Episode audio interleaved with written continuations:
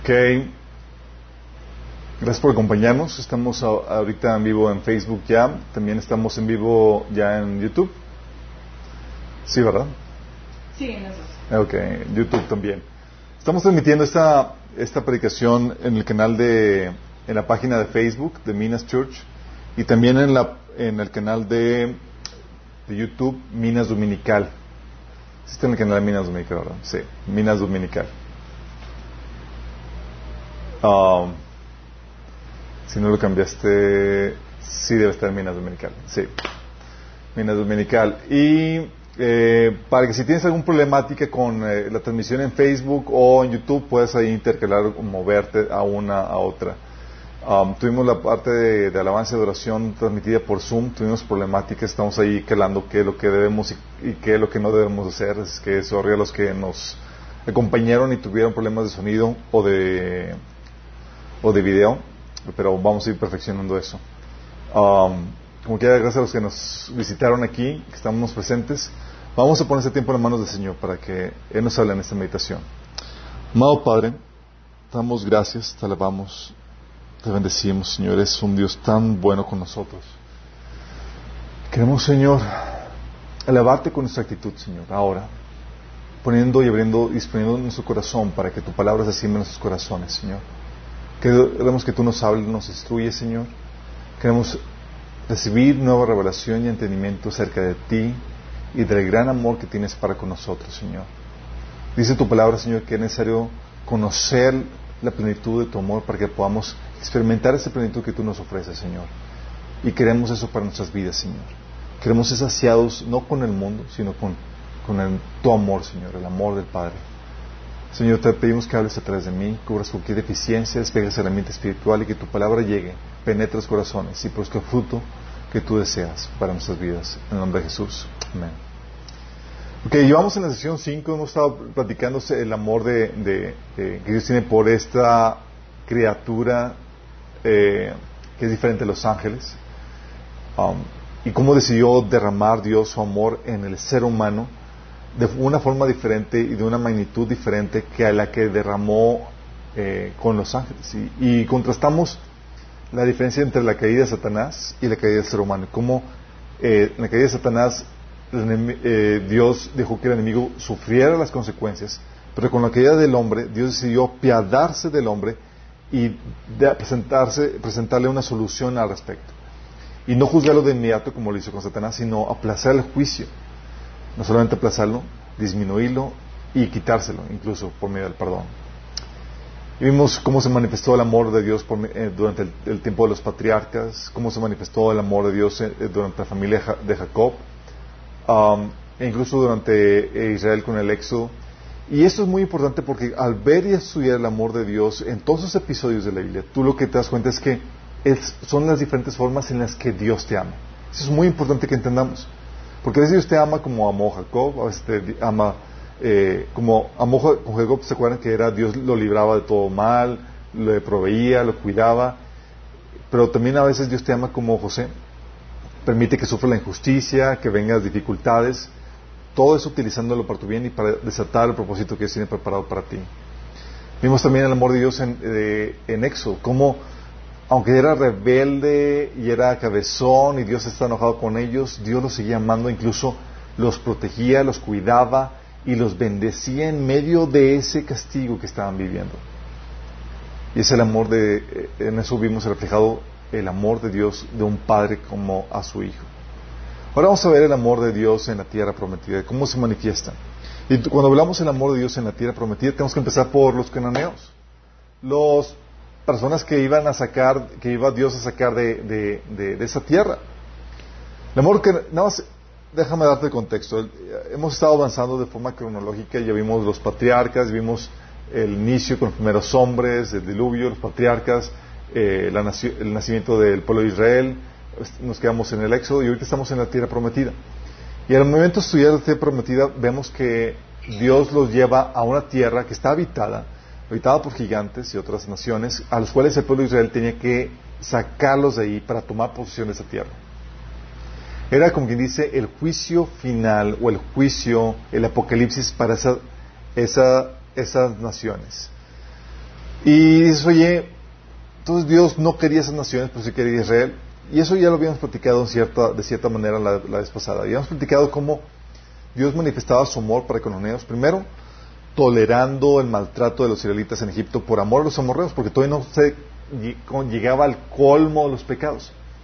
Y estamos hablando que esa cita de que viene en Génesis 15, 16, dice, era Dios hablando con Abraham y le decía, cuatro generaciones después, tus descendientes volverán a este lugar, porque antes de eso no habrá llegado el colmo de la iniquidad de los amorreos. Quiero que entiendas el contexto de eso. Dios llama a Abraham de la tierra de los caldeos y lo hace habitar en una tierra que era la tierra de Canaán, como forastero. Y le prometió Dios que le iba a dar a él esa tierra, pero no la poseía todavía. Y no la poseyó ni él, ni su hijo Isaac, ni su hijo Jacob. Y, todavía pasarían 400 años. O sea, estamos hablando eh, medio milenio para que pudiera llegar al límite la paciencia de Dios a, estos moradores, a, esta, la tierra de Canaán. O sea, Dios siendo paciente y mostrando el amor para con los con tanta paciencia. Y por causa de esa paciencia, postergó la, la, entrega de la tierra a Abraham, a Isaac, a Jacob y aún a los israelitas. Porque dice aquí, todavía no llega el colmo de la iniquidad de los amorreos. Génesis 15, 16. Y es una de las formas en las que Dios estaba manifestando su amor a esos pobladores. Era siendo paciente hasta que llegue al límite eh, el colmo de, sus pecados. Y Dios sigue manifestando esta, de esta forma eh, su amor para con la gente. Dios sigue derramando su juicio no eh, no antes sin derramar su amor mostrado en la paciencia y en la bondad que da a con los humanos. Acuérdense que habían platicado que, que toda persona que termina siendo condenada, no termina siendo condenada porque Dios la aborreció de buenas a primeras, sino que antes Dios primero derramó una copiosa muestra de amor sobre su vida, con amor, con paciencia, con bondad, con muestras de cariño, de muy diversas formas, antes de que esa persona pecadora terminara condenada. Todo pecador condenado siempre eh, recibió muestras del amor y la paciencia de Dios de una u otra forma. Pero no solamente tienes que, eh, el, amor por los cananeos, también tienes que, al momento de, analizar la, conquista, tienes el amor de Dios por las naciones vecinas. Dices, oye, ¿por qué destruyó a los cananeos? Una, porque los pecados ya habían llegado al colmo de maldad, de, atrocidades que estaban cometiendo, pero también por amor a las, a las naciones vecinas. ¿Por qué? Porque por la tremenda influencia que podía tener esas naciones y que estaban teniendo las naciones con las naciones vecinas. No sé si han escuchado el comentario de que una manzana podrida pudre a las demás. ¿Por qué? Porque pues, obviamente está enferma la manzana, está podrida y pasa los, las esporas que, de, la corrupción a las demás manzanas. Y eso es lo que tenían las, las naciones. Eh, de, la tierra de Canaán, esas estaban, ya tenían una problemática de contaminación demoníaca muy profunda, no solamente por la idolatría que practicaban, sino por las prácticas ocultistas que practicaban.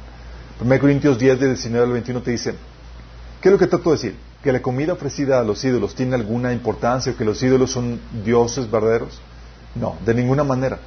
Lo que digo es que esos sacrificios se ofrecen a los demonios, no a Dios. Y no quiero que ustedes tengan parte con los demonios. Ustedes no pueden beber de la copa del Señor y también de la copa de los demonios. No pueden comer de la copa del Señor y de la mesa de los demonios. Está hablando aquí que todos los ídolos que adoraban estas personas, esto, la gente pagana, en realidad son demonios, ángeles caídos que toman esa forma de, esos, de esas deidades. Y luego aquí te menciona en Deuteronomio 18, del 9 al 13, todas las prácticas que iban acompañadas con, esa, eh, con ese ocultismo, con esa idolatría. Dice la Biblia, cuando entras en la tierra que el Señor tu Dios te da, ten mucho cuidado de no imitar las costumbres detestables de las naciones que viven ahí. Por ejemplo, jamás sacrifiques a tu hijo o a tu hija como ofrenda quemada. Todas esas costumbres de sacrificar a los hijos así como ofrenda quemada, imagínate, metiendo a los niños en pequeños hornos para que fueran quemados como una ofrenda a, sus dioses. Dice, jamás sacrifiques a tus hijos o a tus hijas como ofrenda quemada, tampoco permitas que el pueblo practique adivinación, ni la hechicería, ni que hagan interpretación de agüeros, ni se mezclen en brujerías, ni hagan conjuros, Tampoco permitas que alguien se preste a actuar como medio movidente, ni que invoque el espíritu de los muertos. Cualquiera que practique esas cosas es detestable a los ojos del Señor, precisamente porque las otras naciones hicieron esas cosas detestables, el Señor los expulsa de tu paso. Sin embargo, tú debes ser intachable delante del Señor tu Dios.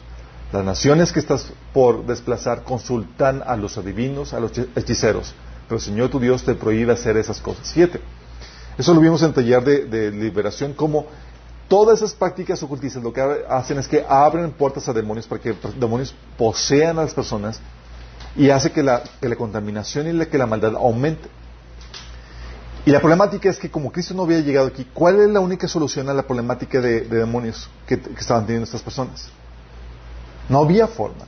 La única forma, por eso la, sentencia de las personas que, practicaban esto en el pueblo de Israel era la muerte, porque no había solución al respecto. Ahorita, que, después de Cristo, hay solución a esas problemáticas y el trato de Dios por lo mismo es diferente. Bueno, esa influencia demoníaca que corrompía, que llevaba a la gente a una mayor maldad, se corría el, riesgo de que se extendiera esa influencia de maldad. Entonces, por amor a las naciones que podían ser contaminadas por las influencias de, esas naciones cananitas que se habían entregado a esa actividad demoníaca, por amor a ellos, tenía que juzgar y quitar esa mala influencia de ahí. Esa mala influencia, ¿por qué? Porque es fácil practicar todas esas cuestiones, son seductores. Aún los cristianos terminan, que conocen y que tienen la verdad, les cuesta trabajo a veces resistir la tentación en ese sentido. Deuteronomio 7 del 1 al 4 dice, el Señor tu Dios te hará entrar en la tierra que vas a poseer y expulsarás de la presencia a siete naciones más grandes y fuertes que tú, que son los hititas, los jergeseos, los amorreos, los cananeos, los fereceos, los jebeos, los jebuseos. Cuando el Señor tu Dios te lo haya entregado y tú la hayas derrotado, deberás destruirlas por completo. No harás ningún pacto con ellas ni las tendrás compasión. Fíjate, está hablando de destrucción total. Y te dice por qué. Tampoco te unirás en matrimonio con ninguna de esas naciones, ni darás a tus hijas o hijos, ni tomarás sus hijos para tus hijos, porque ellos apartarán del Señor, ellos los apartarán del Señor y los harán servir a otros dioses. Entonces la ira del Señor se encenderá contra ti y te destruirá de inmediato. Fíjate, dice, ¿sabes qué? Destruirlas y más, ¿por qué? Por la mala influencia que pueden tener sobre ti. No solamente sobre el pueblo de Israel, sino sobre las naciones vecinas que todavía no llegaban al colmo de los pecados. Entonces, por amor, Dios a ellos estaba aplazando el, juicio. Es lo que decía eh, Pablo en 1 Corintios 5, 6, cuando estaba una persona con una práctica pecaminosa en la iglesia, le dicen, expulsen a esa, persona. Porque no se dice, dice, no se dan cuenta que un poco de pecado es como un poco de levadura que impregna toda la masa. Desháganse de la vieja levadura quitando ese perverso dentro de ustedes. ¿Por qué? Por el, peligro de la influencia. Y Dios, por amor a los que no, a, las personas que todavía no caen en esas prácticas, quita y desarraiga esa, esa, esa mala influencia eh, que representa esas, naciones. Como bien dice 1 Corintios 15, 33. Las malas compañías corrompen las buenas costumbres. Eh, y, no solamente hace eso, sino que también le con ese juicio que Dios derrama a esas naciones, es, una muestra de amor a las naciones vecinas y al pueblo de Israel para que escarmienten y no caigan en ese mismo tipo de situaciones. Los juicios de Dios también son para que la gente tema y se aparte del mal. Por ejemplo, en, en Deuteronomio 19, 12 dice, entonces los hombres de esa ciudad los matarán a pedradas, está hablando de, de un hijo rebelde. De ese modo limpiarás esa maldad que hay en medio de ti y entonces todo Israel se enterará y tendrá miedo. ¿Qué hace cuando una persona ve, o cuando un grupo de gente ve un juicio perpetrado contra otras personas? Empieza a temer a Dios, inculque temor que los aparte de, la maldad. Jeremías 22 del 8 9 habla de un caso, de una situación donde Israel fue juzgada, sentenciada. Y fíjate lo que dice. Gente de muchas naciones pasarán por las ruinas de la ciudad y se dirán el uno al otro, ¿por qué habrá destruido el Señor esta gran ciudad? Y la contestación será, porque violaron su pacto eh, con el Señor, su Dios, al rendir culto a otros dioses. ¿Qué está haciendo? ¿Sabes qué? ¿Por qué vino la instrucción? Porque desobedecieron y se rebelaron, contra, Dios. De hecho, tal así que seguimos utilizando esos episodios para que nosotros escarmentemos. O sea, por amor a las demás personas que podrían ser influenciadas para mal y para que escarmienten, Dios permite que caiga este juicio. Y es, normal en ese sentido de que, porque lo mismo hacemos con nuestro cuerpo. ¿Qué es lo que hacemos cuando hay una, por ejemplo, una, parte de nuestro brazo, de nuestro pie o nuestra pierna se, empieza a encangrenar? ¿Qué hacemos? O se empieza a encangrenar, si no la cortas, va a terminar contaminando todo el cuerpo y va a matar todo el cuerpo.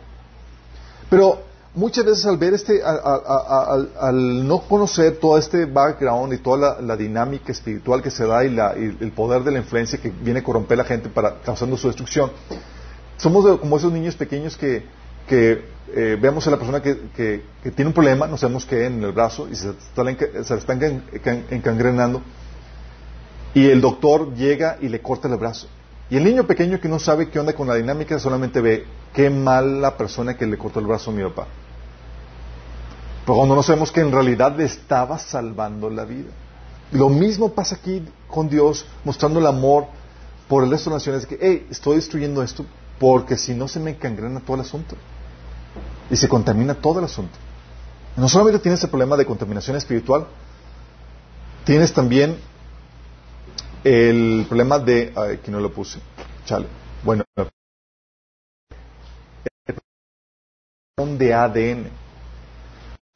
¿Te acuerdas que en Génesis capítulo 6 los se metieron con las mujeres, las hijas de los hombres, y tuvieron lo que son los Nephilim, los gigantes de antaño, que eran que eh, que modificaban el ADN para poder que para que los espíritus malignos se pudieran encarnar en ellos, porque no eran como no eran enteramente humanos, se encarnaban por medio de ellos, de, esas modificaciones del ADN. Um, y así surgieron los Nephilim. Y luego menciona que no solamente hubo gigantes o Nephilim antes del diluvio, sino que también vino después. Y son, hubo varias razas de Nephilim que estaban y que ya, se habían, ya habían poblado gran parte de, de Canaán. Y menciona ahí, pongo las citas en el, en el no te lo voy a mencionar todos, pero estaban los anaquitas, o los que son los anaseos o descendientes de Anak, los semitas, los usitas, los samsumitas, los somsomeos, los, los personas de la región de Basán, eh, los amorreos, los amorreitas, también incluso los filisteos estaban ya empezando a presentar esos, eh, esa corrupción en el, ADN, Por ejemplo, tenemos el caso de Goliat y sus hermanos, que eran Nephilim. Y tienes también a los Rafaitas, que era otra, forma para referirse a, esta raza de Nephilim. Entonces tienes la problemática de la corrupción del ADN.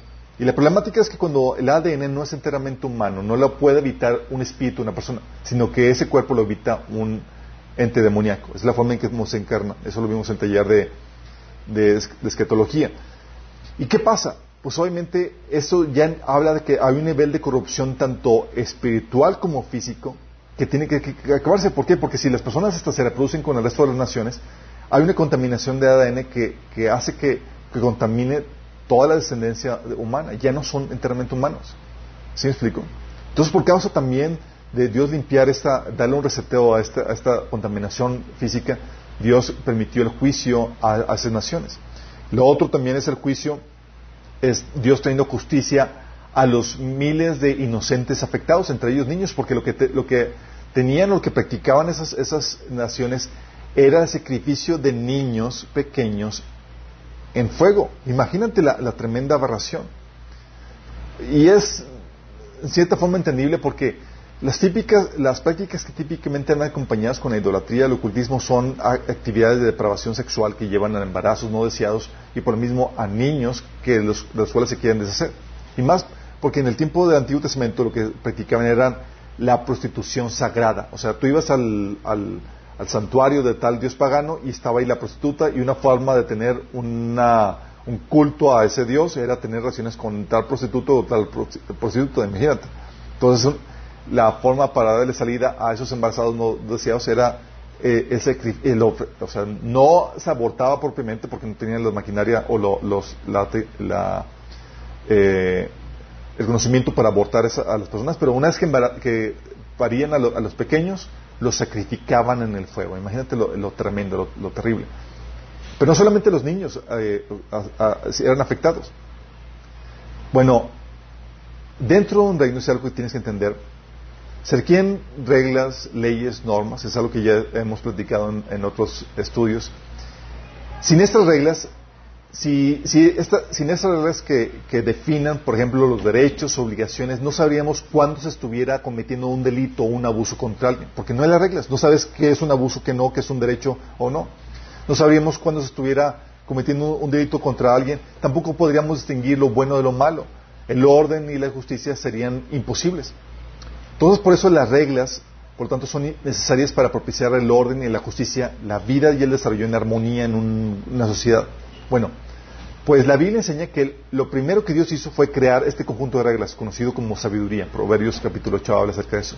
Esa sabiduría que traería ese conjunto de reglas, traería la existencia y el buen funcionamiento la creación de Dios. Entre esas reglas estaba como la mecánica de protección a su creación, se estableció la destrucción de todo aquel que la rompiera. Y eso tiene sentido, pues la creación opera como un sistema. Y por lo mismo, la más mínima violación de sus leyes trae desorden, dolor y daño al resto de las partes, niños, animales, otras personas. Solo punto de pensar, ¿qué pasaría si no se, estuviera, no se estableciera un castigo que, al que rompe las reglas? Sin castigo, cualquier persona se atrevería a romperlas. ¿Y qué pasaría si Dios se, se hiciera de la vista gorda y no diera el castigo establecido o no lo hiciera de forma consistente? Eso te diría que Dios es alguien injusto que no guarda ni ni sus propias reglas, y a quien podemos corromper para que, para que no nos castigue. También esto te diría que Dios no es amor. ¿Por qué? Y eso es muy importante. Porque no ama lo suficiente a las partes afectadas por el pecado como para hacerles justicia. ¿Hay partes afectadas? Claro que hay partes afectadas. Y Dios las ama y Dios va a vengarlas.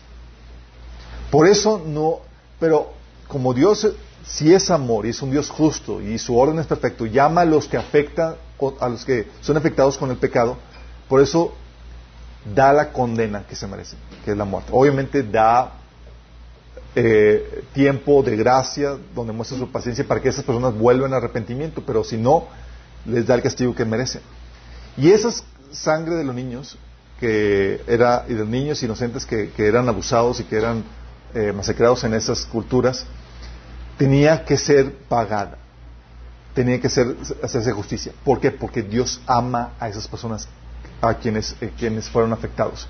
De hecho, típicamente las, naciones o culturas que son idólatras terminan eh, desarrollando, eh, terminan realizando prácticas de sacrificios humanos. Por ejemplo, la cultura maya, la cultura azteca, hacían terribles actos de sacrificios humanos, al punto que, ¿sabes lo que hacían? Tenían muros de dos, tres metros de alto con plagados con, con, con eh, eh, ¿cómo se llama la? Eh, con cráneos humanos y que tenían columnas, construían, construían tipo torres, no, que, usaban de, que usaban de ladrillo, no usaban ladrillo, usaban cráneos de personas que eran sacrificadas a sus dioses. Todos los actos de sacrificio humano tenían que ser juzgados. Y por eso no te, que no te extrañe que, Dios trajo juicio a la cultura maya y azteca. ¿Por qué? Porque Dios es un Dios de amor que venga a las personas que son siendo afectadas por, la maldad de, de esas naciones. Y aún así, a pesar de todo eso, tienes a Dios rescatando a aquellas personas que todavía estaban dispuestas a convertirse a Dios y pedirle eh, y aceptarlo como Señor.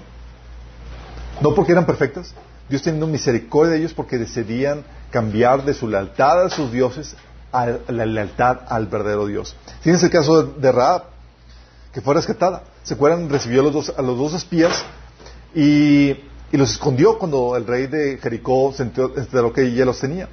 Dice ahí en, José, eh, en Josué 2 del 8 al 14. Raab subió a la azotea para hablar con ellos. Le dijo, sé que el Señor les ha dado esa tierra. Todos tenemos miedo de ustedes. Cada habitante de esa tierra vive aterrorizado. Pues hemos oído cómo el Señor les abrió el camino en seco para que atravesaran el mar rojo cuando salieron de Egipto. Y sabemos lo que les hicieron a, Seón y Og, los, los dos reyes amorreos al oriente del río Jordán, cuyos pueblos ustedes destruyeron por completo. No es extraño que su corazón esté lleno de temor.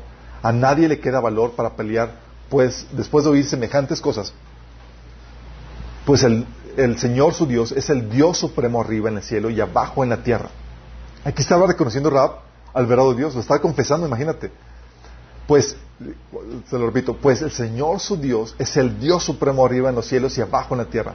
Ahora júrenme por el Señor que serán bondadosos conmigo y con, con mi familia, ya que les di mi ayuda. Denme en garantía que cuando Jericó sea conquistada, salvarán mi vida y también la de mi padre y mi madre y mis hermanos y hermanas y su familia. Te, ofrecer, te ofrecemos nuestra propia vida como garantía por la tuya, le prometieron ellos. Si no, si no nos delatas, cumpliremos nuestra promesa y seremos bondadosos contigo como cuando el Señor nos dé la tierra.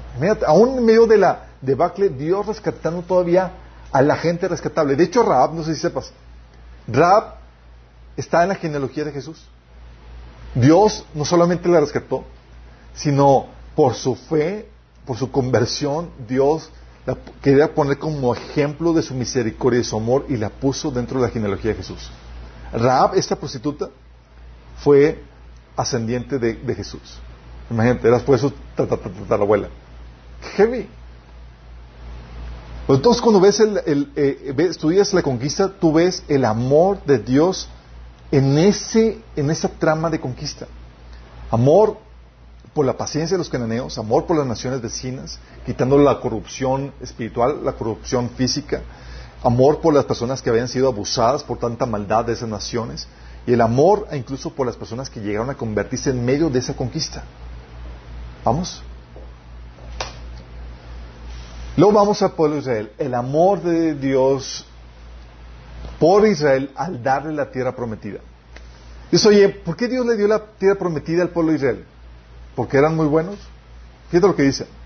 Sigue la Biblia de Deuteronomio 7, del 7 al, 10, que fue por amor a ellos, por causa de los patriarcas. Dice, el Señor se encariñó contigo y te eligió. Fíjate lo que está diciendo. Dios encariñándose del pueblo de Israel. El Señor se encariñó contigo y te eligió, aunque no eras el pueblo más numeroso, sino el más insignificante de todos. ¿Te sientes, identificado?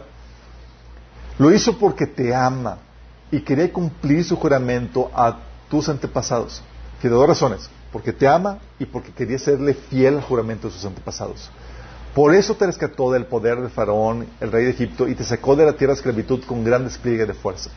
Reconoce, por tanto, que el Señor tu Dios es el Dios verdadero, el Dios fiel, que cumple su pacto generación tras generación y muestra su fiel amor a quienes lo aman y obedecen sus mandamientos, porque, porque destruye a quienes lo odian y no se tarda en darle su merecido. Entonces aquí Dios está hablando que, hey, por amor a ellos y por causa de su fidelidad al pacto que hizo con los patriarcas. Y luego te menciona aquí algo muy importante. Menciona en Deuteronomio 9, del del 1 al 6, que sus méritos no tenían nada que ver con la conquista. Nada que ver. Fíjate lo que dice. Escucha, Israel. Hoy estás a punto de cruzar el río Jordán para tomar posesión de la tierra que pertenece a naciones más grandes y más poderosas que tú. Viven en ciudades con murallas que llegan hasta el cielo. Los habitantes son altos y fuertes, son descendientes de los famosos gigantes anaseos. Has escuchado que se dice, ¿quién puede hacer frente a los anaseos? Pero reconoce hoy que el Señor tu Dios es el que cruza delante de ti como fuego devorador para destruirlos. Él los subyugará para que los conquistes rápidamente y los expulses enseguida, tal como el Señor te prometió. Después de que el Señor tu Dios haya hecho eso por ti, no digas en tu corazón, el Señor me ha dado esa tierra porque somos muy buena gente. Fíjate lo que no debe decir, no digas en el corazón, el Señor me ha dado esta tierra porque somos muy buena gente. Dice, no, no es así. Es por la perversión de las otras naciones que Él las quita de tu camino. No es porque seas tan bueno o porque tengas tanta integridad que estás a punto de poseer la tierra que de, ellas. El Señor tu Dios expulsa a esas naciones de tu paso a causa de la perversidad de ellas para cumplir el juramento que les hizo a tus antepasados, Abraham, Isaac y Jacob. Debes reconocer que el Señor tu Dios no te da esa buena tierra porque tú seas bueno no, porque no lo eres. Eres un, eres un pueblo terco. Vóytelas. La versión, eh, el último versículo de la, en la versión, versión internacional dice, entiende bien que eres un pueblo terco y que tu justicia y tu rectitud nada tiene que ver con que el Señor tu Dios te dé en posesión esta, esta buena tierra. ¿Qué crees? Eso es algo muy importante que quiero que entiendas. Y es una forma en que Dios está manifestando el amor de Dios al pueblo de Israel. ¿Por qué? Porque eso es muy importante. Porque el pueblo de Israel simboliza a la iglesia y la tierra, eh, la tierra de promesa que aquí Dios dio al pueblo de Israel simboliza el reino que Dios nos hereda. El cielo, donde tenemos que estamos acá, y la, vida eterna y esa tierra que Dios nos va a dar.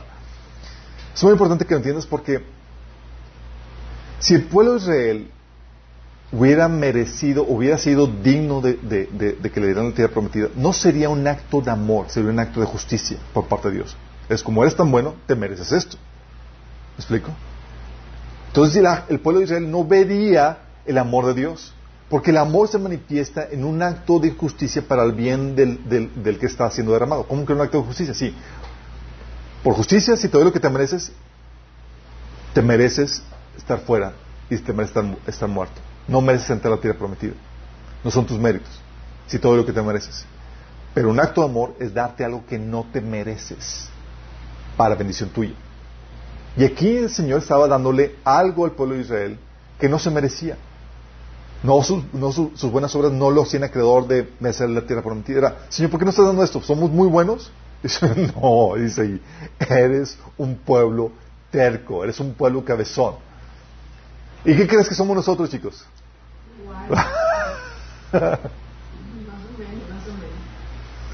Dice, somos, o sea, Dios nos da la vida eterna, nos da el reino, nos da acceso a entrada al reino, a, a, la tierra, porque somos buenos.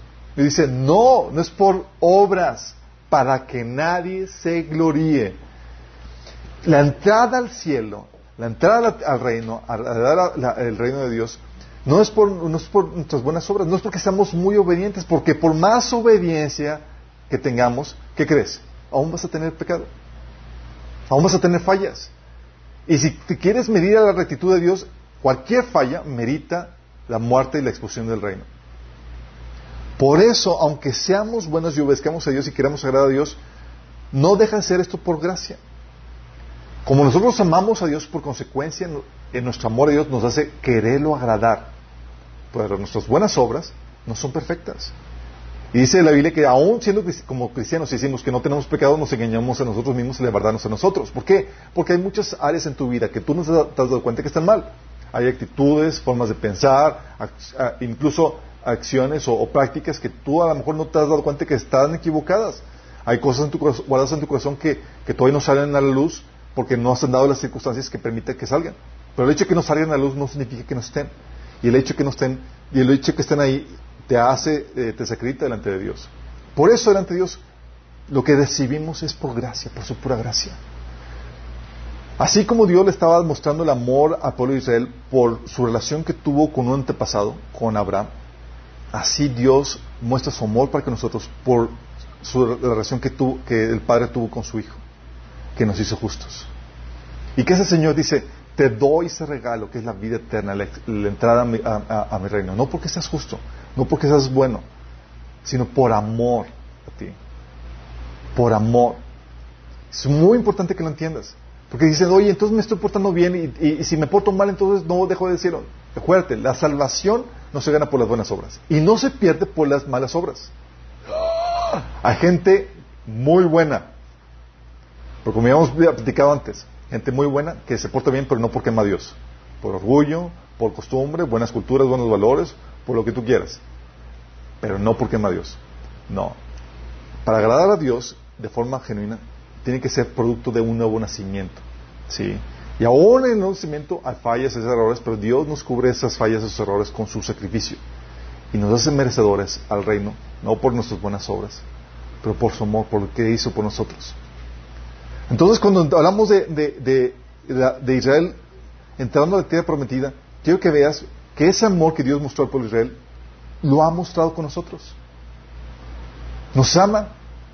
¿Sí? Y Dios, dice, te voy a dar la vida eterna, hijo, te vas a entrar al reino. Pero no porque seas justo, no por tus méritos. Sí, como bien dice Pablo, por las obras de la ley nadie será justificado delante de Dios, nadie será declarado justo delante de Dios simplemente por, por un acto de amor, porque Él hizo por nosotros en la cruz. Eso cambia nuestros corazones. Y ese amor derramado en nuestros corazones lo que hace es que por agradecimiento, como consecuencia de que ha sido derramado, como consecuencia de lo que Dios ha hecho por nosotros, queremos corresponderle. Y nos hace sentir así mugre cuando traicionamos ese amor de Dios. ¿Quién aquí nos ha sentido mal cuando no correspondes a ese tremendo amor que Dios ha dado por ti? Si te, sientes horrible. Como dice Pablo en Corintios, dice, el amor de Dios nos constriñe.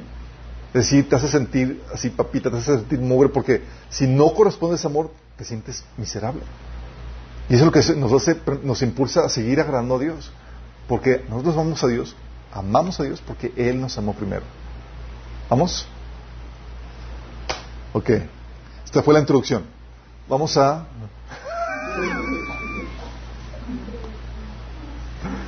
Ok. El amor de Dios ahora durante el tiempo de los jueces. ¿Alguien que ya leyó el libro de jueces? No, todavía no.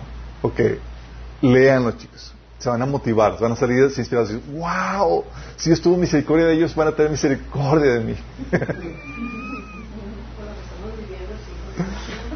¿Por qué? Porque tienes que Dios los, los, los introduce a la tierra y la condicionante de Dios era que no hagas pacto con las naciones, no dejes vivo a nadie, porque si dejas vivo a esas naciones, vas a ser corrompido por medio de ellas, por su mala influencia.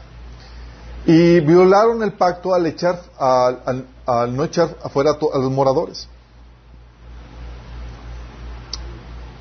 Eh, ahí faltó el no, pero violaron su pacto al no echar fuera a los moradores. Y sin embargo, Dios no los abandona. Y quiero que entiendas esto. El pacto era, entras, eh, Dios les dio una instrucción muy clara, entras, eh, eh, limpias a la tierra a los moradores y posees a la tierra.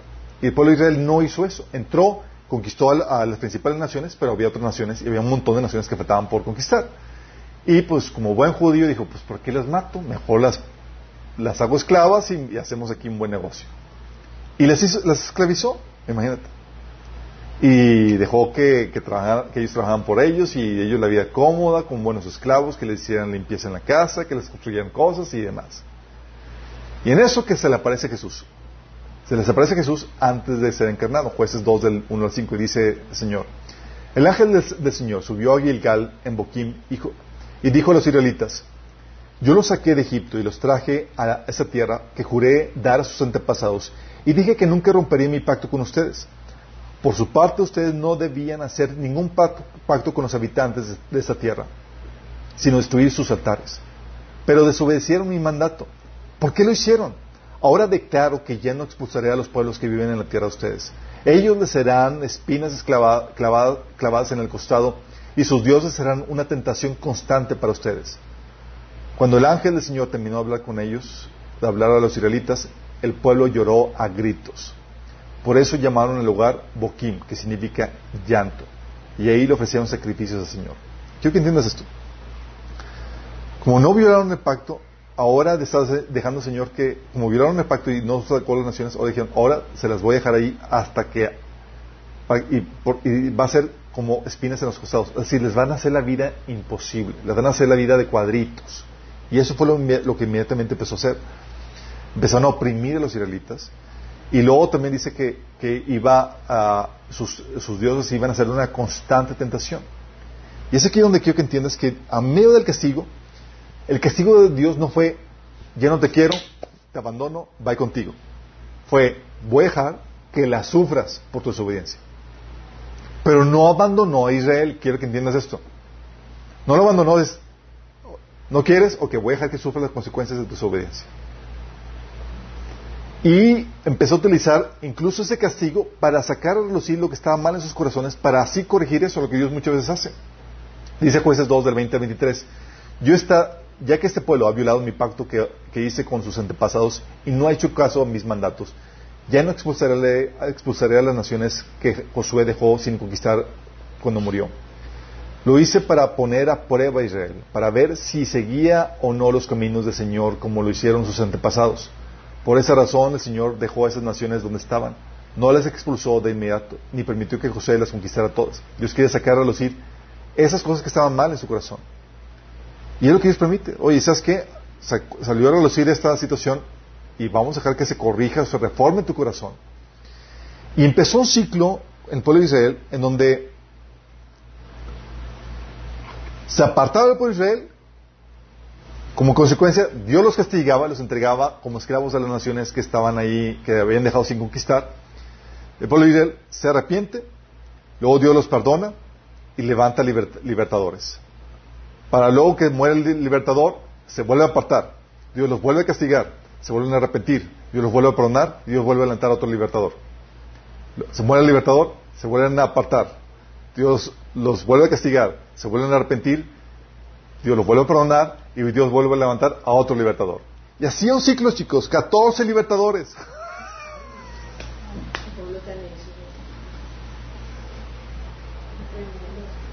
Fíjate lo que dice Jueces 2 del 10 al 19. Te resume todo el libro de Jueces aquí. Te dice, después de que murieron toda esta, toda la, toda la, eh, todos los de esa generación, la generación de Josué, creció otra que no conocía al Señor ni recordaba las cosas poderosas que él había hecho por Israel. Los israelitas hicieron lo malo a los ojos del Señor y sirvieron a las imágenes de Baal. Abandonaron al Señor, Dios de sus antepasados, quienes los había sacado de Egipto. Siguieron y rindieron culto a otros dioses los dioses de los pueblos vecinos, y así provocaron el enojo al Señor. Abandonaron al Señor para servir a Baal y a las imágenes de Astoret, lo cual hizo que el Señor ardiera de enojo contra Israel y los entregara a manos de los saqueadores, quienes les robaban sus posesiones. Los vendió a los enemigos que tenían a su alrededor y ya no podían vencerlos. Cada vez que los israelitas salieran a batalla, el Señor peleaba en contra de ellos e hizo que sus enemigos los derrotaran tal como les había advertido. Y el pueblo estaba angustiado. Entonces el Señor levantó jueces para rescatar a los israelitas de las manos de los agresores. Sin embargo, Israel no hizo caso a los jueces, sino que se prostituyó rindiendo culto a, otros dioses, que pronto se apartaron del camino de sus antepasados, los cuales habían obedecido los mandatos del Señor. Cada vez que el Señor levantaba un juez sobre Israel, Él estaba con el juez y rescataba al pueblo de sus enemigos durante toda la vida del juez. Pero el Señor tenía compasión, porque el Señor, pues el Señor tenía compasión de su pueblo, que estaba sobrecargado de opresión y sufrimiento. Pero al morir el juez, la gente no se volvía, no solo se volvía a sus prácticas corruptas, sino que se, comportaba peor que sus antepasados. Seguían a otros dioses, los servían y le rendían culto. Además, se negaban a abandonar las prácticas malvadas de sus tercos caminos. Entonces, imagínate, Dios, en medio de, la infidelidad, además, se, se compadecía de esas naciones. ¿Y qué hacía? clamaban al Señor, Dios levantaba un juez por compasión a esas naciones. Fíjate el amor de Dios, lo salvó. durante la vida del juez, el pueblo, el pueblo israel se comportaba bien, se moría el juez, volvían y volvían peor a sus malos caminos. Dios dejaba que sufrieran las consecuencias, los entregaba a los, malos, eran, eran oprimidos, eh, invocan a Dios, le piden perdón, Dios los vuelve a perdonar y le levanta otro, otro, otro juez. Muere el juez, se vuelven a apartar. Y así, con juez tras juez, hubo, estuvo el juez Otoniel, Aot, Samgar, Débora, Ibarak, Gedeón, Abimelech, Tolá, Jair, Oyeir, Jefté, Ibnam, Elón, Abdón, Sansón y por último Samuel. Qué heavy. ¿Y sabes qué? Dios no se daba por vencido con Israel. Dios no llegó a un punto, ya va contigo y el aporte eres un pueblo que son y ya no quiero saber nada de ti. No. Y eso para nosotros es un gran alivio, ¿sabes por qué? Porque vez tras vez pasa esto con nosotros.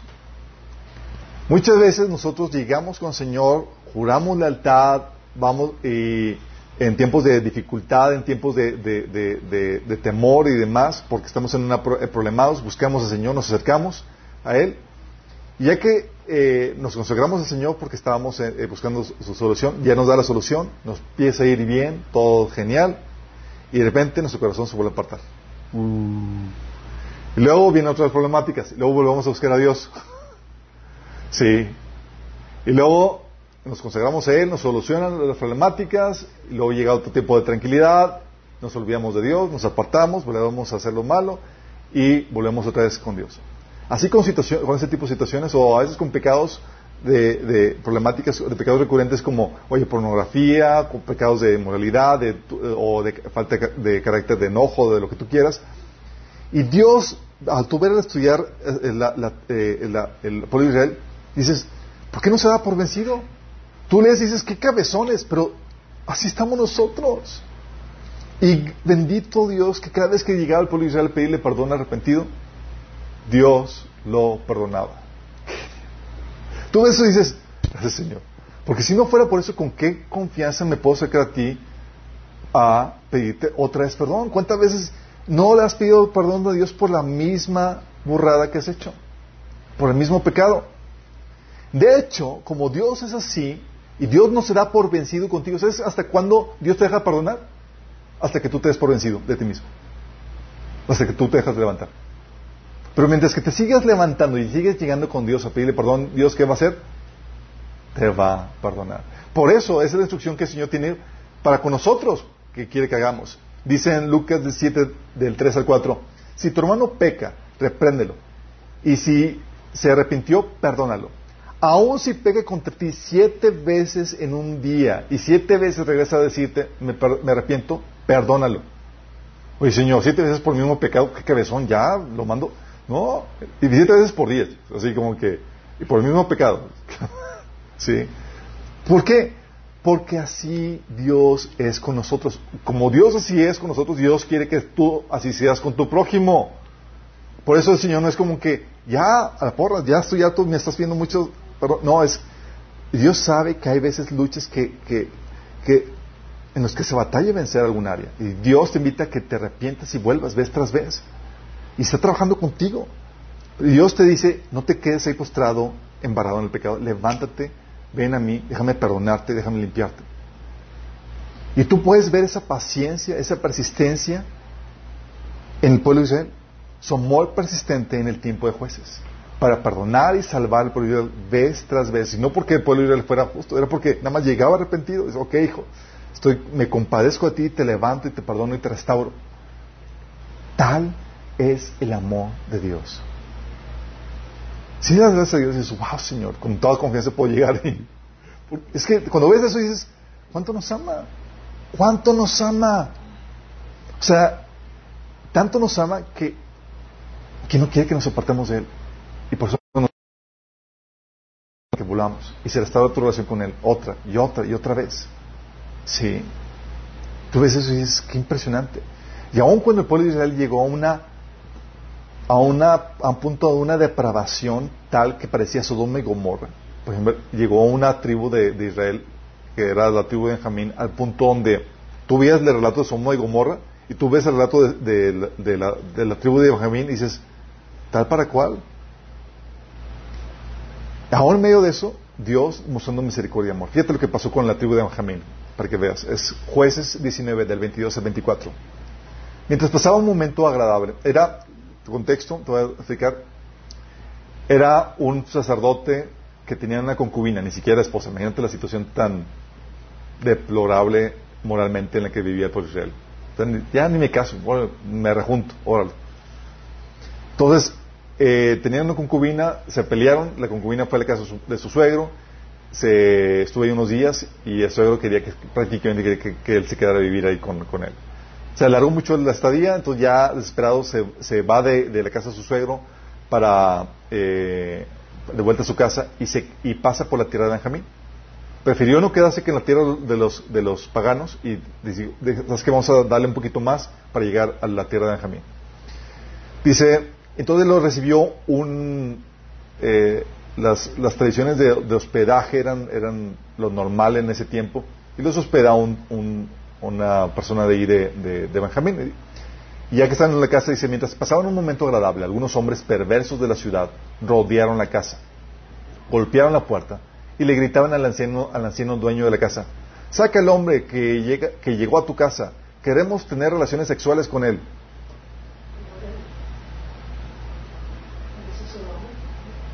Imagínate eso. A este pueblo es el que Dios le está teniendo misericordia, chicos. el dueño de la casa salió y le dijo, no hermanos míos, no sean tan viles, pues este hombre es mi huésped. No cometan con él tal infamia. Miren, aquí está mi hija, que todavía es virgen, y le concubina de este hombre. O sea, los valores completamente por los suelos.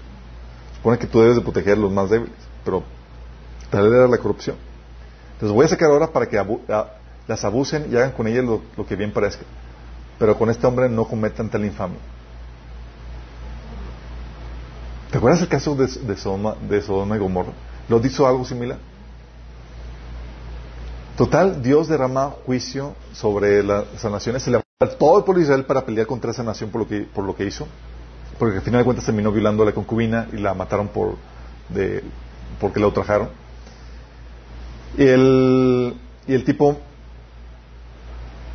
para hacer más llamativo la situación, corta a su concubina en 12, en 12 partes y manda las 12 partes por todo el pueblo de Israel, imagínate. Y junta a todo el pueblo de Israel para pelear y vengar este acto depravado. Y se van a la guerra una vez y pierden. Se van otra vez, pierden. Y buscando a Dios, ¿sí? otra vez, ¿sí? hasta que por fin ganar.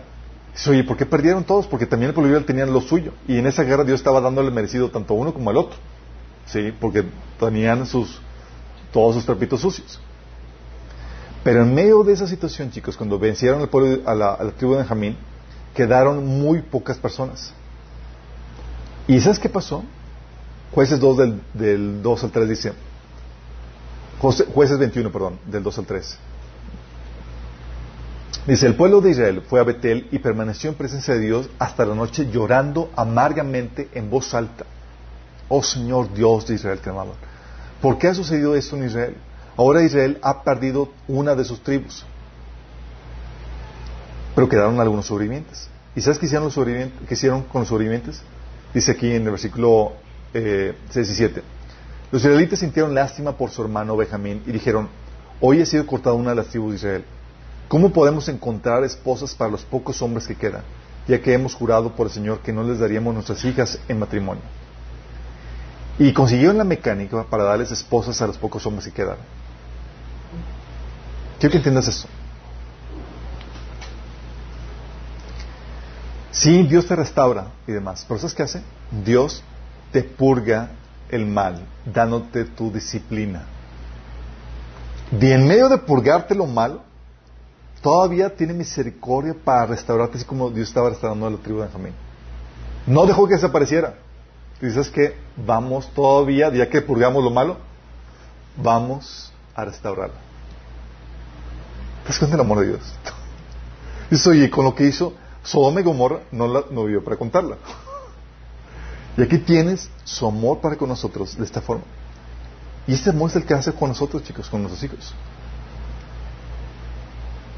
A veces Dios permite que pasemos situaciones tan complejas y tan difíciles y, problema tras problema cuando no entendemos. Oye, cabezones, arrepentimos y demás y como queremos ya jugar con Dios, dice, ah, ¿quieres jugar conmigo? Bien, vamos a dar, dejar que venga la disciplina y el pago para divino.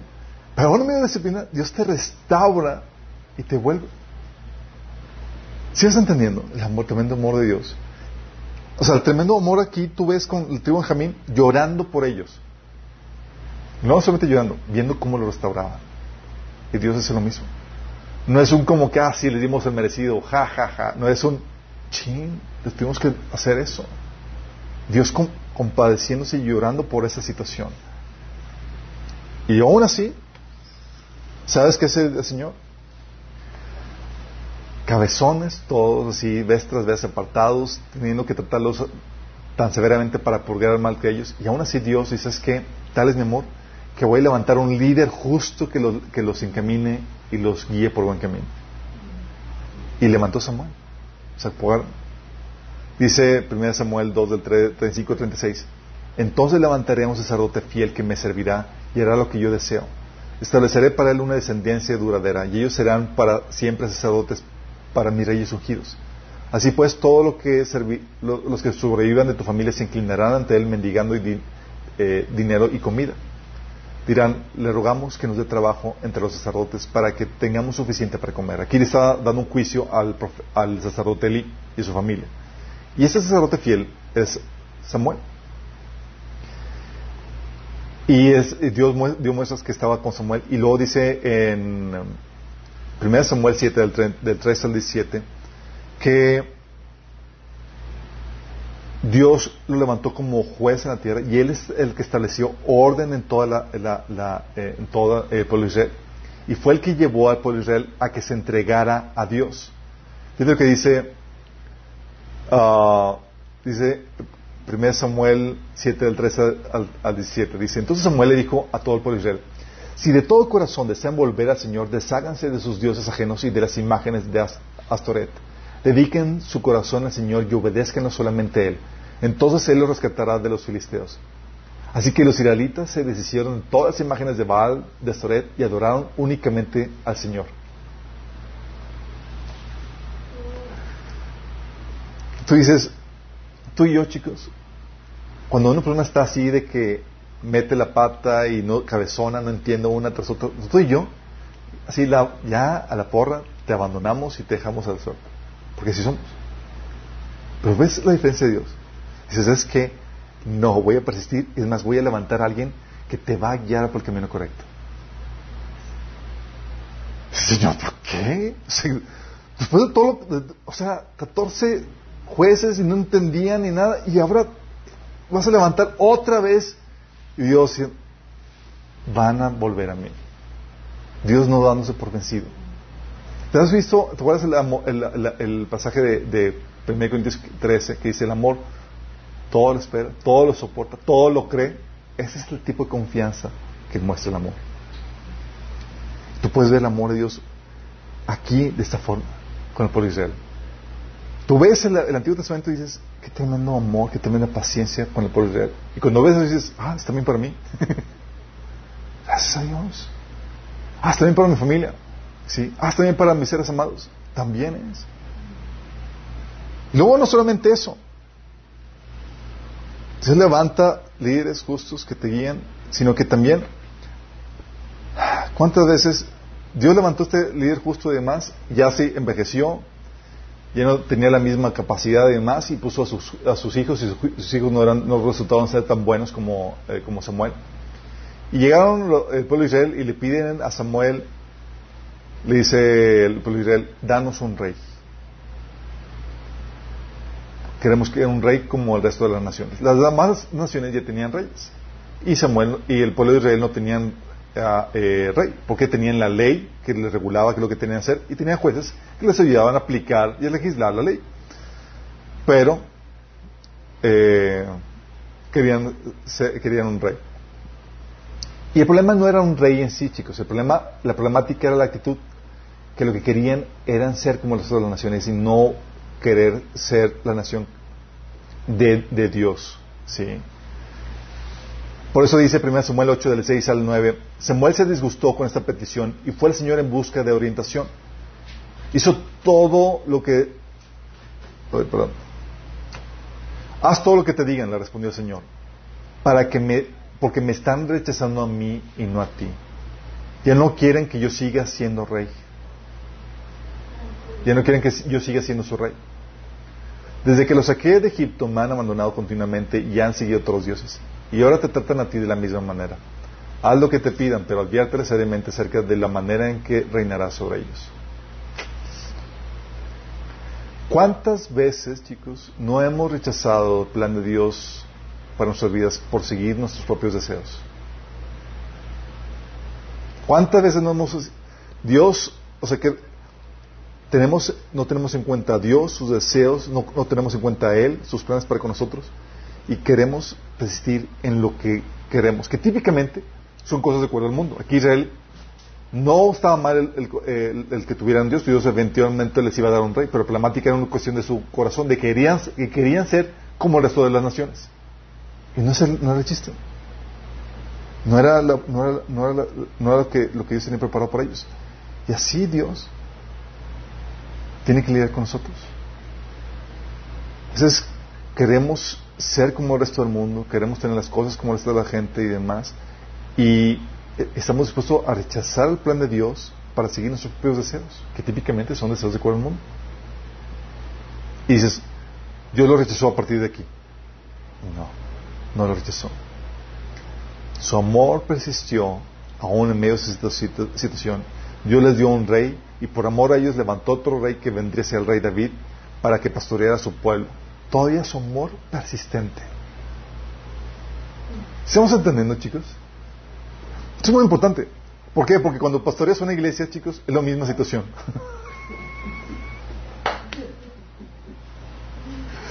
si no tienes este amor persistente, si no entiendes cómo Dios ama, tú vas a querer expulsar a todos los miembros de la iglesia.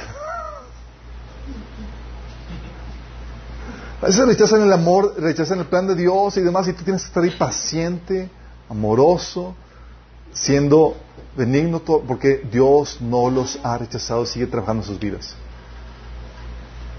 ¿Vamos? Los amor, chicos, durante la época de reyes. Bueno, ¿sabes cuánto, cuánto tiempo fue durante la época de jueces? La paciencia de Dios. Durante la época de jueces, chicos, fueron 395 años de paciencia. 395 años de paciencia hasta que llega la era de los reyes. Imagínate esa paciencia, que, o sea, Dios ahí aguantando vara la infidelidad y Dios no destruyéndolos, no abandonándolos, no desechándolos, trabajando sus vidas. Imagínate, sí.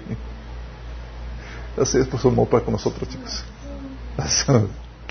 Sí, Señor. Bueno, gracias que conmigo no va a ser paciente unos 70, 80, 90 años.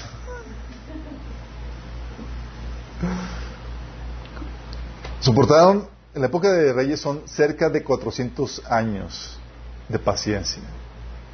Otros 400 años. Tienes el caso de, tienes el caso de la desviación comienza no con Saúl. Saúl sí tuvo sus detalles. Si fueron de celos, pero la desviación comenzó con el rey cuyo reino fue el más esplendoroso, más magnífico, que fue Salomón. El reino de Salomón se fue, por resumidero, por problemas de idolatría. Primera Reyes 11, del 3 al 8. Dice, tuvo 700 esposas que eran princesas y 300 concubinas. Todas estas mujeres, todas estas mujeres hicieron que se permitiera su corazón. Así como Dan. Tenía mucho tiempo libre, chicos. No había tele. Entonces, dice, en efecto, cuando Salomón llegó a viejo, sus mujeres le permitieron el corazón, de modo que él siguió otros dioses y no fue siempre fiel al Señor su Dios como lo había sido su padre David. Por contrario, Salomón siguió a, Astarte, diosa de los Sidonios, a Moloch, detestable dios de los amonitas.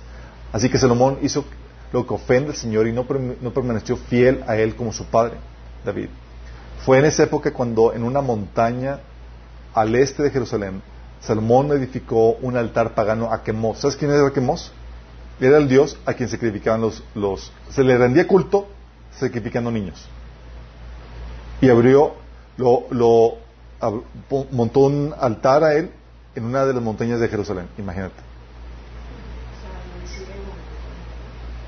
O sea, idolatría, sacrificio de niños, y, otros, los otros dioses, Astoré, Astorte y demás, se, le rendía culto por medio de, la prostitución sagrada, o sea, depravación sexual, muerte de niños y demás, durante el reino de Salomón. Fue en una época cuando en una montaña, dicen, eh, Salomón edificó un, altar pagano para que Mos, el detestable dios de Moab, y otro a Moloch, el despreciable dios de los amonitas, lo mismo hizo en favor de sus mujeres extranjeras para que éstas pudieran quemar incienso y ofrecer sacrificios a sus dioses. Tienes por un lado Salomón. Por consecuencia se divide su reino. Y divide su reino entre Roboam, su hijo, y Jeroboam, que le da el reino del norte. Le da once tribus, digo, diez tribus al reino del norte, dirigidas por Jeroboam, y eh, dos tribus a, eh, reino de Judá. Y, pero Jeroboam pensó, inspirado por Satanás, lo siguiente. Primera Reyes 12 del 25 al 33. Jeroboam fortificó la ciudad de Siquem en la región montañosa de Efraín y se estableció ahí. Luego se fue a Siquem y fortificó Peniel. Pero reflexionó, y aquí viene la reflexión. Ustedes me digan de quién fue la reflexión, quién lo inspiró. ¿Y qué tal si ahora el reino vuelve a la familia de David? Y si la gente sigue subiendo a Jerusalén para ofrecer sacrificios en el templo del Señor, acabarán por reconciliarse con su señor Robam, rey de Judá. Entonces a mí, me matarán y se volverán a unirse a él. Después de buscar consejo, el rey hizo dos becerros de oro y le dijo al pueblo, israelitas, no es necesario que sigan subiendo a Jerusalén. Aquí están sus dioses, que los sacaron de Egipto. Así que colocó uno de los becerros en Betel y el otro en Dan. Y esto incitó al pueblo a pecar. Muchos incluso iban hasta Dan para adorar al becerro hasta ahí. Jeroboam construyó santuarios paganos en el cerro y puso como sacerdotes a toda clase de gente, hasta quienes no eran levitas. Decretó celebrar una fiesta al día 15 del mes octavo, semejante al que se celebraba en Judá. En el altar de Betel ofreció sacrificios a los becerros que habían hecho y estableció también sacerdotes para los santuarios paganos que había construido. Así pues, el día 15 del mes octavo, Jeroboam subió al altar que había construido en Betel y quemó incienso. Ese fue el día en que arbitrariamente decretó como día de fiestas para los israelitas. De aquí en adelante fue la debacle, chicos. Porque después de él, los siguientes reyes siguieron con esa idolatría. Esos altares siguieron ahí. Omri hizo lo malo, Acab también. De hecho, Acab, ¿se acuerdan el famoso Acab? ¿Quién fue? famoso por qué? Porque tenía una esposa famosilla. ¿Quién fue? Jezabel. Jezabel. Sí, Omri era, hizo lo malo, sí, igual hizo pecar a Israel con sus ídolos y demás, pero Acab, fíjate lo que dice de Acab. Primera Reyes 16 del 30 al 33. Sin embargo, Acab, hijo de Omri, hizo lo malo a los ojos del Señor, peor aún que todos los reyes anteriores. Ya que sobresalgas de esta forma no es muy agradable, chicos. Así como que si va a ser bueno en algo, que no sea lo malo, chicos. Así como, como si fuera poco, eh, haber sido, eh, haber seguido el ejemplo pecaminoso de Jeroboam, se casó con Jezabel, hija del rey Edbaal de los Sidonios, y comenzó a inclinarse y rendir culto a Baal. Primero construyó un templo y un altar para Baal en Samaria, luego levantó un poste dedicado a la diosa Acera. Acá hizo más para pecar, para provocar el enojo del Señor Dios de Israel que cualquier otro de los reyes anteriores de Israel. De hecho, en el capítulo 21, versículo 25 a 26 dice esto. Nunca hubo nadie como Acab animado por Jezabel, su esposa, para que se prestara para hacer lo que ofende al Señor. Su conducta fue repugnante pues siguió a los ídolos como lo había hecho los amorreos a quien el Señor expulsó de la presencia de Israel. Y así tienes prácticamente todos los reyes del norte, chicos, con idolatría, sacrificios y cosas detestables. Prácticamente todos. En el reino de Judá había reyes buenos que seguían al Señor y eso permitió que, que libraran el pellejo más años que el reino del norte. Pero también tenías fichitas de gran calibre, como por ejemplo Ocasías. Dice, Ocasías tenía 22, años cuando subió al trono y reinó en Jerusalén un año. Su madre se llamaba Atalía y era nieta de Omri de Israel. O sea, era pariente de Jezabel, chicos. Emparentaron. O sea, Ocasías era hijo de, de uh, ¿cómo se llama? Ahí se me fue el nombre. Ah, bueno, dice, Ocasías hizo lo malo, el mal, siguió el mal ejemplo de la familia del rey Acab, hizo lo malo a los ojos del Señor, igual que, eh, que la familia de Acab, pues eran parientes políticos. Perdón, era hijo, Ocasías era hijo de Josafat, Josafat era muy buen rey, pero decidió emparentar con otra familia del rey, con el hijo de Acab. Y el hijo de Acab, chicos, por esa influencia demoníaca y empezó a hacer lo, malo. Lo mismo pasó con Joacás, hizo, hizo lo malo con Joás y Jodacás también, con Jerobam II, ¿sí? También. Acás en, el reino de Judá también hizo, estuvieron con idolatrías y demás. De hecho, fíjate lo que dice de Acaz, otro rey de Judá. Estamos hablando ya del reino del sur del reino de Judá. Dice en 2 Reyes 16, del 2 al 4. Acá tenía 20 años cuando subió al trono y reinó en Jerusalén 16 años. Él no hizo lo que era agradable a los ojos del Señor su Dios como, su, como lo había hecho su antepasado David. En cambio siguió el ejemplo de los reyes de Israel hasta sacrificó a su propio hijo en el fuego.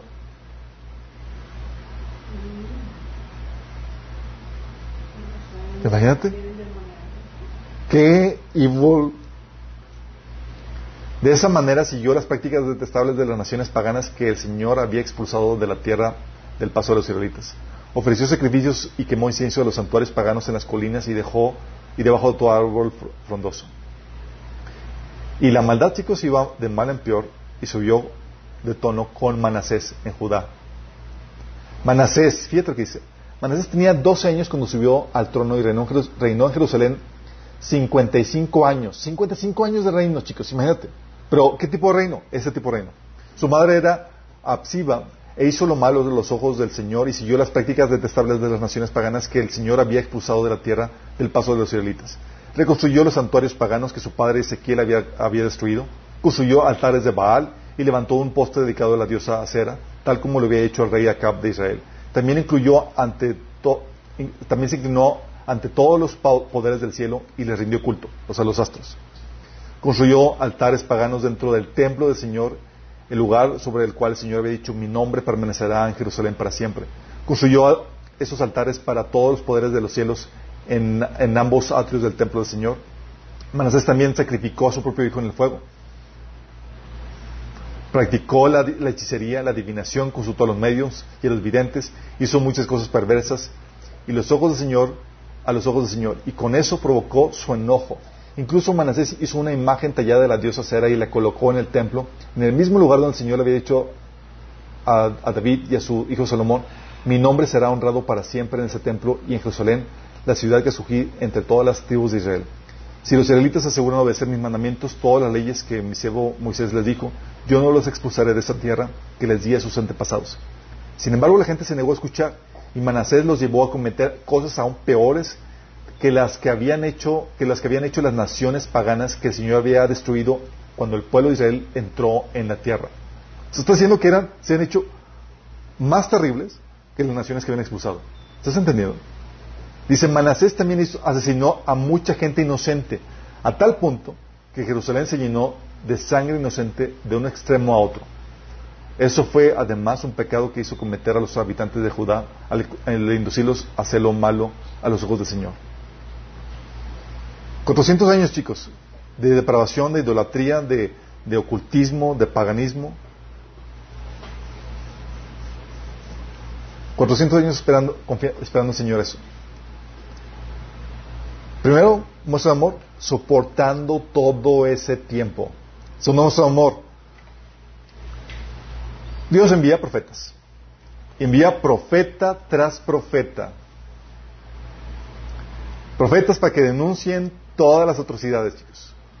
En el reino del norte envía a para que hable contra Salomón, profeta también contra Jeroboam, a Jehú, eh, a Micaías, a Amós, a Oseas, en el reino del norte. ¿sí? También envió en el Reino del Norte a este Elías y Eliseo. Y vaya que con, señales bien potentes. En el reino de Judá envió a Jonás, Isaías, Miqueas, Sofonías, Jeremías, Nahum, Habacuc, Ezequiel, Abdías, Joel, Malaquías. Es un montón de gente, chicos. Parece que captaban la onda. O sea, no solamente les dejaba, era paciente, sino que iba uno tras otro, tras otro, para advertirles de los juicios y de las más cosas que vendrían en contra ellos. Y no solamente eso, les iban a acompañar a sus profetas con, a veces con grandes muestras de poder. Tienes a, eh, por ejemplo, el profeta que, Dios envió contra Jeroboam, haciendo señales milagrosas. Por ejemplo, se destruyó el altar cuando el profeta habló contra, contra Jeroboam. Con este rey Acab, ¿te acuerdas, Elías? Sequía tres años, chicos fuego del cielo, destrucción de los... O sea, era cosas increíbles. Dices, Dios no solamente enviándolo con la protección, sino con señales y milagros, muestras de poder. Eliseo, ¿se acuerdan de Eliseo? En el tiempo de Acab y de Jeroboam, con señales y, victorias tremendas, impresionantes, chicos. O sea, Eliseo hizo un montón de milagros, resucitó incluso a muertos y demás. Y dices, Impresionante. También permitiendo Dios su amor, no solamente mandando profetas con advertencias, señales, con señales y, milagros, muestras de su poder, sino también permitiendo por amor al pueblo de Israel el sufrimiento de sus siervos. ¿Por qué tú crees que trataban bien a los profetas? Fíjate, segunda Crónicas 24, 20 al 22. Tienes el profeta Zacarías, pobrecito Zacarías. El Espíritu de Dios vino sobre Zacarías, hijo del sacerdote Joyada, y este, presentándose ante el pueblo, declaró, así dice Señor, así dice Dios el Señor, ¿por qué desobedecen mis mandamientos? De ese modo no prosperarán. Como me han abandonado, yo también los abandonaré. O sea, de la palabra de no abandones al Señor, ¿por qué lo obedece? Reprensión, en amor. Pero ellos conspiraron contra Zacarías, hijo de Joyada, y por orden del rey lo mataron a pedradas en el atrio del templo del Señor. Así fue como el rey Joás, no tomando en cuenta la bondad de Joyada, mató a su hijo Zacarías, quien al morir dijo que el Señor vea esto y te juzgue. O sea, todavía por amor, Dios envía a sus siervos, los amonesta para que vuelvan, para que les vaya bien, y estas personas les surten. Jeremías, ¿te acuerdas de Jeremías qué pasó? Lo meten al calabozo y lo dejan ahí, dice la Biblia, por muchos días.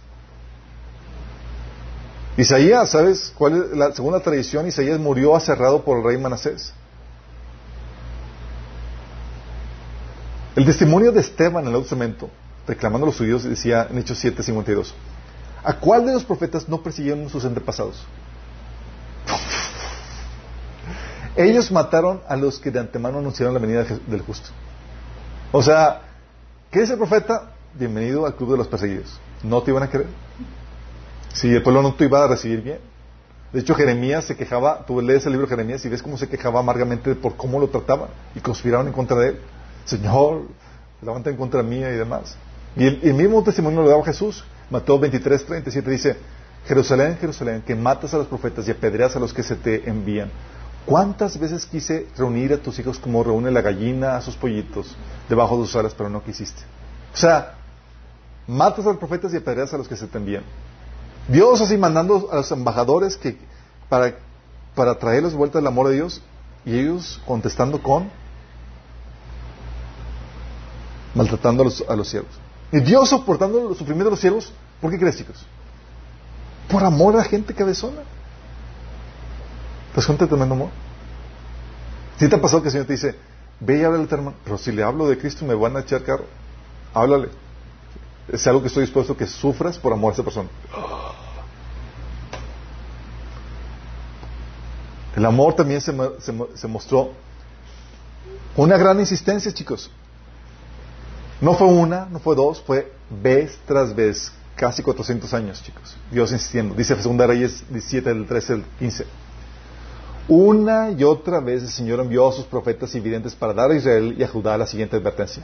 Apártense de sus malos caminos obedezcan mis mandatos secretos, es decir, toda la ley que les ordené a sus antepasados que obedecieran y que les di, les di a través de mis siervos los profetas.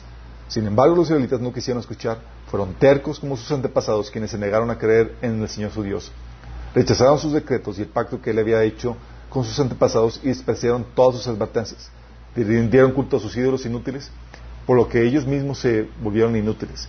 Siguieron el ejemplo de las naciones vecinas y desobedecieron el mandato del Señor al no invitarlas.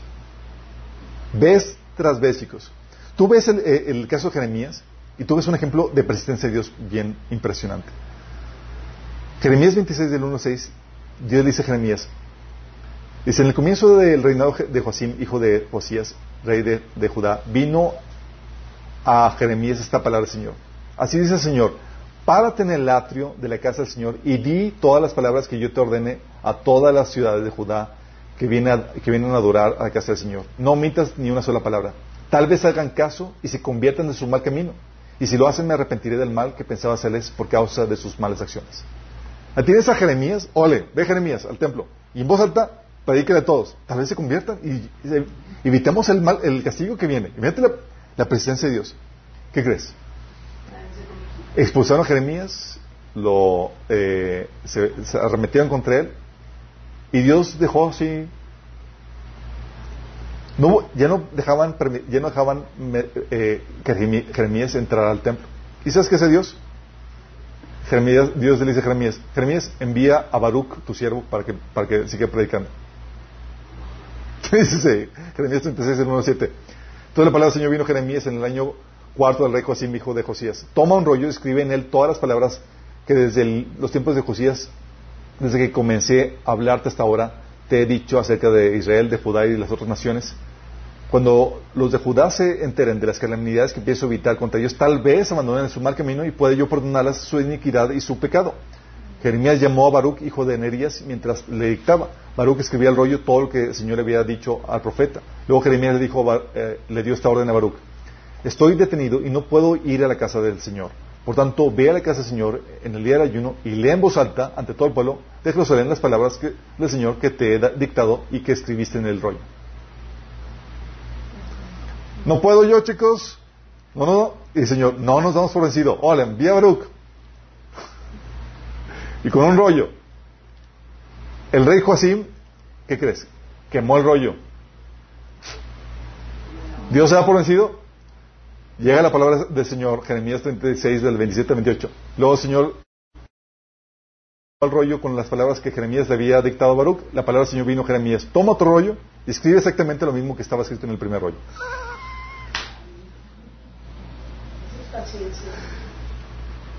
¿Te das cuenta de la paciencia de Dios y la persistencia? ¿Te das cuenta? No forma. Eh, eh, sí. ¿Vas viendo el amor de Dios, chicos? No solamente ves eso, ves la súplica de Dios por amor. no solamente, ves, oye, es que Dios no suplica, Dios sí está dispuesto a humillarse y suplicarte por amor. Ezequiel 33, 11. Vivo yo, dice, dice eh, Jehová el Señor, que no quiero la muerte del impío, sino que se vuelve el de su camino, que viva. Volveos, volveos de vosotros, de vuestros malos caminos. ¿Por qué moriréis, su oh casa de Israel? Isaías 52, 65, 2 dice, todo el día abrí mis brazos para abrazar a un pueblo rebelde, pero ellos siguieron sus malos caminos y sus planes torcidos. ¿Te das la, la persistencia de Dios? Y no solamente eso, tú ves que sabes que en medio de la maldad y demás, ¿sabes qué hacía Dios? Les daba a esos reyes malos, idólatras, ¿sabes qué hacía Dios? Les daba victorias. Victorias, decía, llegaba el profeta, por ejemplo, llegaba el profeta con el cable y le decía, así dice el Señor, ¿ves este enorme ejército? Hoy lo voy a entregar en tus manos y entonces sabrás que yo soy el Señor. O sea, para que veas que, Dios es así. Le daba victorias a, a Cab, a Jorán, que era otro rey idólatra, y a varios reyes idólatras los libera. Dice, ¿para qué? Para que veas que Dios es real, que, es, que, que, está a favor tuyo, quiere que vengas a Él.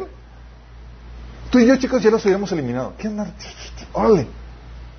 Pero Dios, órale, paciente, voy a todavía mostrarme benigno dándote muestras de bondad y de victoria. ¿Qué clase de amor es este? Luego todavía dando juicios preventivos para que todavía vuelvan, chicos. O sea, ok, ¿no entiendes? Ahí te va un jalón de orejas, un pellizco, órale. ¿Te acuerdas? Amos 4, 16 al 12 dice, hice que pasaran hambre en cada ciudad y que hubiera hambruna en cada pueblo, pero aún así ustedes no se volvieron a mí, dice el Señor. Yo detuve la lluvia cuando sus cosechas más la necesitaban. Envié la lluvia sobre una ciudad, pero la tuve en otra. Llovió en un campo mientras otros se marchitaban. La gente deambulaba de una ciudad en ciudad buscando agua, pero nunca hubo suficiente. Pero aún así ustedes no se volvieron a mí, dice el Señor.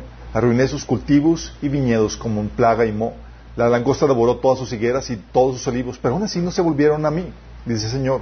Les mandé plagas como las, las, que envié a Egipto hace tiempo. Maté a sus jóvenes en la guerra y llevé lejos a todos sus caballos. El hedor de la muerte llenó el aire, pero aún así no ustedes no se volvieron a mí, dice el Señor. Destruí alguna de sus ciudades, así como destruí Sodoma y Gomorra, y ustedes que sobrevivieron parecían tizones rescatados del fuego. Pero aún así no se volvieron a mí, dice el Señor. Por tanto, yo trataré sobre ustedes los desastres que he anunciado.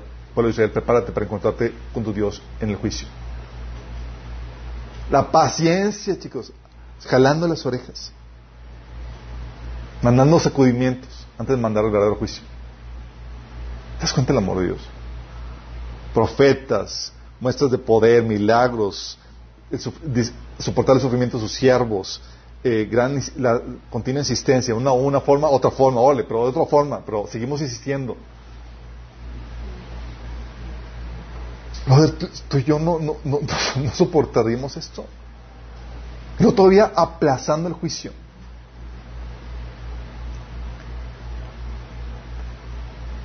¿Te acuerdas de un Josías que descubrió el rollo en el templo? Ya llevaba por Israel un montón de, de, pecado acumulado y era, el juicio venía. Y, este, este, Josías se da cuenta de que estaban en grandes apuros porque el juicio de Dios, la ira de Dios, se había desatado contra el pueblo. Y se humilla de Dios, busca a Dios y manda a buscar dirección de Dios eh, enviando unos mensajeros a un profeta. Y la profetisa, en este caso, le dice, el Señor, Dios de Israel, ha hablado. Regresan y díganle al hombre que los envió. Esto dice el Señor, traeré desastre sobre esta ciudad y sobre sus habitantes. Todas las palabras escritas en el libro que el rey de Judea leyó se cumplirán. Pues los de mi pueblo me han abandonado y han ofrecido sacrificios a dioses paganos. Estoy muy enojado con ellos y por todo lo que han hecho. Mi enojo arderá contra este, este lugar y no se apagará. Vayan a ver al rey de, de Judea de Judá, quien los envió a buscar al Señor, y díganle, esto dice el Señor Dios de Israel, acerca del mensaje que acabas de escuchar. Estoy apenado, estabas apenado y te humillaste ante el Señor al oír lo que yo pronuncié contra esta ciudad y sus habitantes, que esta tierra sería maldita y quedaría desolada. Rasgaste tu ropa en señal de desesperación y lloraste delante de mí arrepentido. Ciertamente escuché tu, dice el Señor, por eso no enviaré el desastre que he prometido, sino hasta después de que hayas muerto y seas enterrado en paz. Tú no llegarás a ver la calamidad que trae sobre esta ciudad. Todo Dios aplazando, chicos. Este amor, chicos, es el amor que tú ves que Dios está derramando ahorita, en este tiempo, en la era cristiana, contra los incrédulos. Tal cual, chicos. Dices, oye, cuatro mil años de paciencia.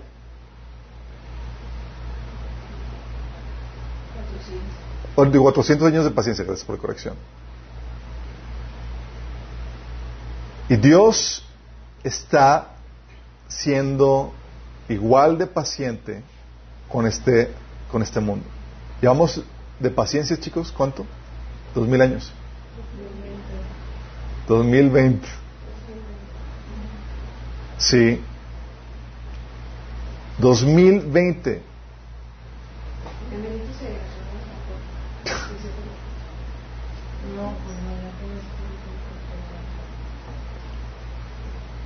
Dios mostrando esa tremenda paciencia. Romanos 2, de 4 al 6 al 9. ¿No te das cuenta de lo bondadoso, tolerante y paciente que es Dios contigo? Y eso es para el mundo, chicos, para todo el mundo que no lo conoce. ¿Acaso eso no significa nada para ti? ¿No ves que la bondad de Dios es para guiarte que te arrepientes y abandones tu pecado? Pero eres terco y te niegas a arrepentirte y abandonar tu pecado. Por eso vas acumulando un castigo terrible para ti, mismo. Pues acerca el día de la ira en el cual se, manifestará el, justo juicio de Dios. Él juzgará a cada uno según lo que hayan hecho. Dará vida eterna a los que siguen haciendo bien, pues de esa manera demuestra que buscan la gloria y el honor y la inmortalidad que Dios ofrece. Pero derramará su ira y enojo sobre los que viven para sí mismos, los que se niegan a obedecer la verdad y en cambio viven entregados a la maldad. Dios ha sido paciente, chicos, y ha sido paciente con todas las naciones, así como lo fue con el pueblo de Israel. Ahorita no, no envía profetas, chicos, pero ¿sabes a quién envía? Ha enviado a lo largo de la, era cristiana apóstoles, misioneros, pastores, domingo tras domingo, sábado tras sábado, semana tras semana, se predica el Evangelio y, y, se anuncia la buena nueva, así se llama la gente arrepentimiento. Dos mil años de Dios clamando por todas partes que vuelvan a Él. Romanos 10, del 17 al 18 dice, así que la fe viene como resultado de oír el mensaje y el mensaje se oye, que se oye es la palabra de Cristo. Pregunto, ¿acaso no oyeron? Claro que sí, por toda la tierra se difunde, se difundió su voz, sus palabras llegan hasta los confines del mundo. Y es lo que Dios ha enviado, chicos. Apóstoles, evangelistas, misioneros, pastores, Igual que el antaño, enviando a sus profetas al, pueblo para que se arrepienta y no, no perezca, Dios lo sigue haciendo ahorita por medio de los líderes de la iglesia, de los siervos que, forman parte del cuerpo de Cristo. Y lo hace igual que el pueblo de Israel, muchas veces dando muestras de su gran poder, con señales y demás. ¿Te acuerdas cómo comenzó la iglesia primitiva? Con señales, milagros y demás. De hecho, oraban los, los cristianos en Hechos 4, del 29 al 31. Ahora, Señor, toma en cuenta sus amenazas y concede a tus siervos proclamar tu palabra sin temor alguno. Por eso extiende tu mano para sanar y hacer señales y prodigios mediante el nombre de tu santo siervo Jesús. O sea, no solamente era anunciar la palabra, reprender, compartir el evangelio, llamar a gente a arrepentimiento, sino daban muestras con milagros y señales. ¿Cuánta gente a la cual no se le compartió el evangelio ha recibido un acto de bondad, de, milagro por parte de Dios? ¿O han visto ese tipo de, milagros? Dios ha hecho eso y lo sigue haciendo todavía.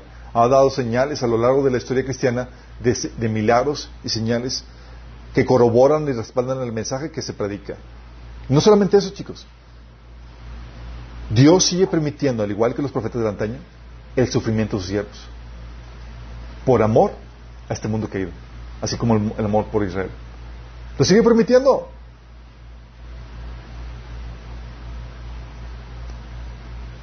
¿Por qué crees que Jesús te dijo en Juan 15, del 18 al 21?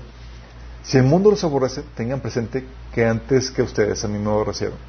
Si fuera el mundo, el mundo los amaría como, como los suyos, pero ustedes no son del mundo, sino que yo los he escogido de entre el mundo, por eso el mundo los aborrece. Tú escuchas eso y dices, ok, Señor, me imagino que ya me vas a llevar contigo, porque el mundo me aborrece. Y el Señor dice, no, oró en Juan 17, Señor, no te pido que los quites del mundo, sino que los guardes del mal. Señor, pero el mundo me aborrece. Por amor al mundo te hace quedar. Igual que antaño, profetas aborrecidos, Ahora, nosotros, la misma dinámica, chicos. Por hecho, de, les advertía a los discípulos, Juan 16, del 1 al 3. Todos todo esto se los ha dicho para que su fe no flaquee. Los expulsarán de las sinagogas y hasta viene el día en que cualquiera que los mate pensarán que están prestando un servicio a Dios. Actuarán de este modo porque no han conocido ni al, ni al Padre ni a mí. Así como que los discípulos, como que Señor, ¿vamos a sufrir por ti? ¿Sí? Y Pablo te explica por qué. Segunda Timoteo 2.10 dice, por tanto, todo lo soporto por amor a los escogidos, para que ellos también obtengan la salvación que es en Cristo Jesús con gloria eterna. ¿Por qué? Por amor a los escogidos. Dios está dispuesto a que tú sufras penurias, dificultades, así como, así como el apóstol Pablo, hambres, persecuciones, aflicciones, desveladas y demás, por amor a este mundo caído. Igual que en el Antiguo Testamento. Mismo amor, chicos, ahora en, la era cristiana. Mismo amor por Israel, ese pueblo cabezón, mismo amor a este mundo caído, pero ahora por medio de la iglesia. Por eso, a lo largo de la era cristiana tienes a montón de mártires que han dado su fe por, la, por, el Evangelio, chicos, por traducir la Biblia, por difundir el mensaje. Tienes, por ejemplo, eh, hay un montón de, mártires en la fe, pero uno de los recientes es Jim Elliot. De hecho, hay una película que se llama La punta de lanza. Philip James Elliot fue un misionero evangélico que junto con cuatro personas fueron asesinadas por intentar llevar las buenas noticias de salvación a la tribu Aqua, Aqua, Auca, sí, la tribu Auca en Ecuador. Llegaron a compartir y lo recibieron con lanzas o les atravesaron. No les dejaron hablar, chicos. Dejaron a esposas viudas e hijos huérfanos. ¿Y sabes qué hicieron las esposas y los hijos? Como mataron a esposos, ahora vamos a llegar y también vamos a dar nuestra vida para mostrarte el amor de Cristo. Llegaron a compartirles el Evangelio después de haber matado a sus, hijos, a sus esposos. Fue tal el amor impactante que las tribus completas terminando, terminó convirtiéndose en Cristo. Mismo amor, chicos. Dios está dispuesto a sacrificarte a ti y a mí por amor a este mundo caído. ¿Estás consciente de eso? Y yo somos la muestra de Dios. Y todavía muestra gran insistencia, igual que el pueblo de él, chicos. Muestra una tremenda insistencia porque, oye, envió Jesús, predicó Jesús tres años. Y Jesús todavía dice, ok, yo ya me voy, pero les voy a enviar profetas y apóstoles de los cuales matarán a unos y perseguirán a otros. ¿No me entienden a mí? ahí les voy, les voy a mandar a los apóstoles todavía un rato más. Por eso también Pablo dice en 2 Timoteo 2, del 25 al 26, así que humildemente deben corregir a los adversarios con la esperanza de que Dios les conceda arrepentimiento para conocer la verdad, de modo que se, despierten y escapen de la trampa que es el diablo, los que tienen eh, que los tiene cautivos, sumisos a su voluntad. Entonces dice, oye, no se convirtió porque es humilde, para que deje la puerta abierta, porque Dios va a insistir de muy diversas formas. ¿Y cómo lo ha hecho, chicos? Oye, resulta que hay gente que llega a Cristo, ah, es que me invitaron a una escuela dominical de niño. O yo fui a un campo de verano. Y Dios ahí preparando el terreno. Ah, es que ya me habían hablado del Evangelio, pero no había hecho caso. Y mandó, me habló por el Evangelio por uno, y luego por otro, y luego me invitaron acá, me invitaron. ¿Qué está haciendo Dios? Lo mismo que el pueblo de Israel. Así como lo que hizo con Jeremías. Oye, no te entendió eso a través de Baruch, a través de un libro, lo quemó otro libro. Y el Señor insistiendo por amor a ti. Y lo que hace, chicos. A veces mi esposa y yo nos quedamos asombrados porque vemos que sale una película cristiana que comparte el Evangelio de forma impresionante, comparte, y luego otra, y son gritos de Dios a este mundo caído. De una forma u otra, hasta que llega a, las personas que, Dios eh, eh, eh, que se tiene que compartir el Evangelio. Y luego la súplica de amor, chicos. ¿Tú crees que la súplica de amor solamente era de Dios en el Antiguo Testamento? ¿Sabes qué dice Dios en el Nuevo Testamento? Dice Pablo en 2 Corintios 5 del 20-21. Así que somos embajadores de Cristo, de Cristo. Dios hace su llamado por medio de nosotros. Hablamos en nombre de Cristo cuando le rogamos, vuelvan a Dios. Pues Dios hizo que Cristo, quien nunca pecó, fuera la ofrenda a nuestro pecado para que nosotros pudiéramos estar en una relación correcta con Dios por medio de Cristo. Que dice, le rogamos, vuelvan a Dios. La misma súplica del, Antiguo, Testamento, ahora por medio de la iglesia a un mundo caído. El Antiguo Testamento era para un pueblo caído, que el pueblo de Israel. Ahora es para un mundo caído. Entonces dices, oye, ¿ves Dios dando inmerecidas muestras de victoria y bondad en el Antiguo, Testamento? Dios lo sigue haciendo en, el Nuevo Testamento. Dice Pablo, que Dios hace salir al sol tanto a los malos como a los buenos, envía lluvia tanto a los justos como a los injustos. Dios mostrando todavía su bondad a las naciones, dice Pablo en Hechos 14, de 16 a 17. En épocas pasadas, Dios permitió que todas las naciones siguieran sus propios caminos. Sin embargo, no ha dejado, no ha dejado de dar testimonio de sí mismo, haciéndole bien, dándoles lluvias de los cielos, estaciones fructíferas y proporcionándoles comida y alegría de corazón. O sea, como que dándose testimonio, o sea, viste, así como el Antiguo Testamento, viste la victoria, te salvé, te libré, te proveí a, a este mundo querido. Dios mostrando su amor y paciencia, dando comida, alegría, cosechas, lluvia y demás. Incluso los juicios preventivos, chicos. Estos sacudimientos, estas pandemias, estas crisis económicas y demás, son por amor. Son por amor. hijo, no, no vale que te seas sacudido ahorita, porque no quieres llegar, no quieres esperar saber lo que te va a pasar después si no entiendes y aplazando el juicio, igual que el Antiguo Testamento, chicos. Segunda Pedro 3, 9. Dios levanta olas de avivamiento, así como en el tiempo de Jeremías, en aún sus días, para aplazar esos tiempos de, juicio. Y Dios ha aplazado este tiempo de, juicio de una forma increíble. Segunda Pedro 3, 9 dice, el Señor no tarda en cumplir su promesa, según entienden algunos de Terranza. Más bien, Él tiene paciencia con ustedes, porque no quiere que nadie perezca sino que todos se arrepientan. ¿Tú ves el amor de, Dios en el Antiguo Testamento? Y ves cómo se ve de nuevo y lo ves igual, chicos. Hay gente que dice, es que no me gusta el Dios del Antiguo Testamento porque es muy, eh, es muy enojón y no da misericordia. Tú ves el amor de Dios en el Antiguo Testamento y dices, es el mismo actuar proceder de Dios en el Antiguo Testamento y el Nuevo Testamento. Es el mismo Dios. Dios no cambia. Pero a veces no nos damos chance o la oportunidad de estudiar cómo Dios ha mostrado su amor y verlo a la luz del Nuevo Testamento. Dios está actuando igual.